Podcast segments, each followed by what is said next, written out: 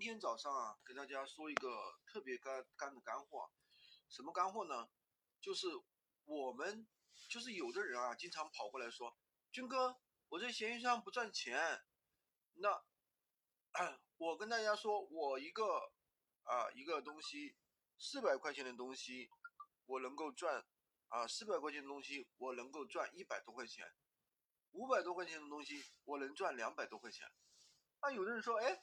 你吹什么牛啊！我四百多块钱的东西，我只赚了五十块钱，然后我找不到便宜的东西，到了别人手里，别人都说贵，这是什么原因啊？为什么客户老是说我的东西比较贵呀？为什么老是有客户来跟我砍价呀？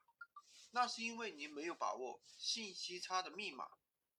那我来问你，什么样的人买东西没那么计较，比较爽气？是不是那些小姐姐？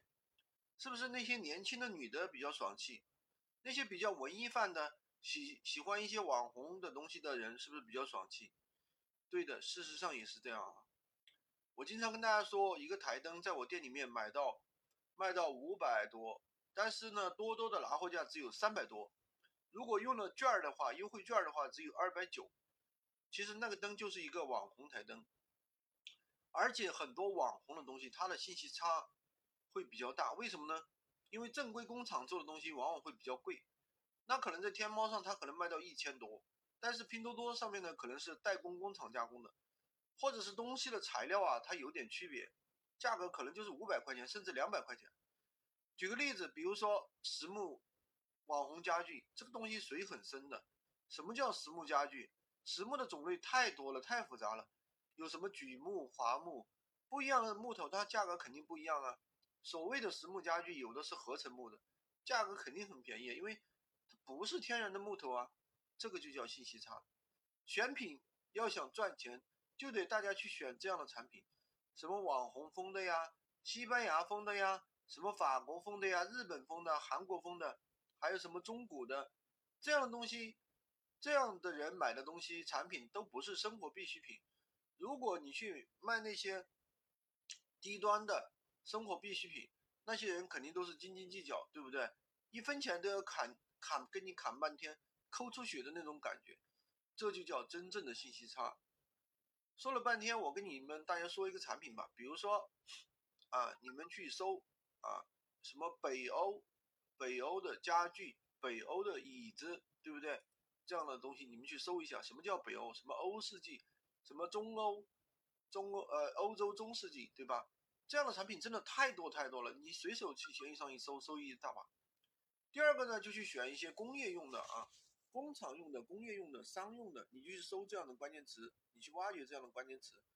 为什么这样的产品它的，比如说你搜一个啊商用商用的一个什么呃电电磁炉，对不对？商用电磁炉啊，或者是工业用吸尘器这样的东西，去挖掘它的。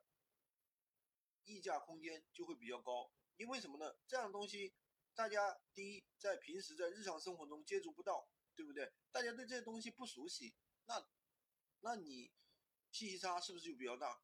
这些东西的话，公司用的东西一般来说都比较舍得花钱，往往是买一些比较大件的东西。当然了，公司用的东西有个坑，可能人家要发票，这个你们不要随便乱答应啊。就是要去跟商家协调好，能不能让按照你加价后的价格去开，这是很重要的。那么闲鱼赚钱呢？说到底，大家已经明白了，说了半天，做的就是一个信息差。有的人说呢，抖音好做啊，抖音带货流量大。我来问你，抖音上面一件东西一千块钱卖得出去吗？应该很少，对不对？其实卖的都是那些稀奇古怪的小零碎儿，对不对？十几块钱、几十块钱的东西。第二，抖音带货，你流量做得起来吗？抖音做的就是流量，普通人根本根本就做不起来。你们不要去看那些网红什么，对吧？一个晚上卖十几个亿，一卖就是一两千块钱的东西，人家是大网红啊，有大的个人 IP 啊。你没有个人 IP，你凭什么去卖那么贵的东西？那么贵的东西啊，根本就不可能，对不对？另外一个说，另外一个说法，你没有几十万。几几几十万、几万的播放量，你卖什么？你开什么？你卖什么？开什么玩笑？卖什么货？根本就不可能。但是我们闲鱼可能就几十的一个浏览量，但如果说几十的浏览量有两三个精准客户，你能拿下的话，一天是不是就可以赚一百块钱，对不对？但是抖音卖货，你一百块钱东西，其实你挂上去都很难卖出去，利润很低，它就是跑量，好吧？所以说，大家做每一个平台都要懂得这个平台的一个密码，这个平台的一个黑科技。闲鱼的话有很多的黑科技啊，不懂的人永远不会懂，不喜欢这个平台的人他永远不会懂。好的，今天就跟大家分享这么多。喜欢军哥的可以关注我，订阅我的专辑，当然也可以加我的微，在的在我的头像旁边获取闲鱼快速上手笔记。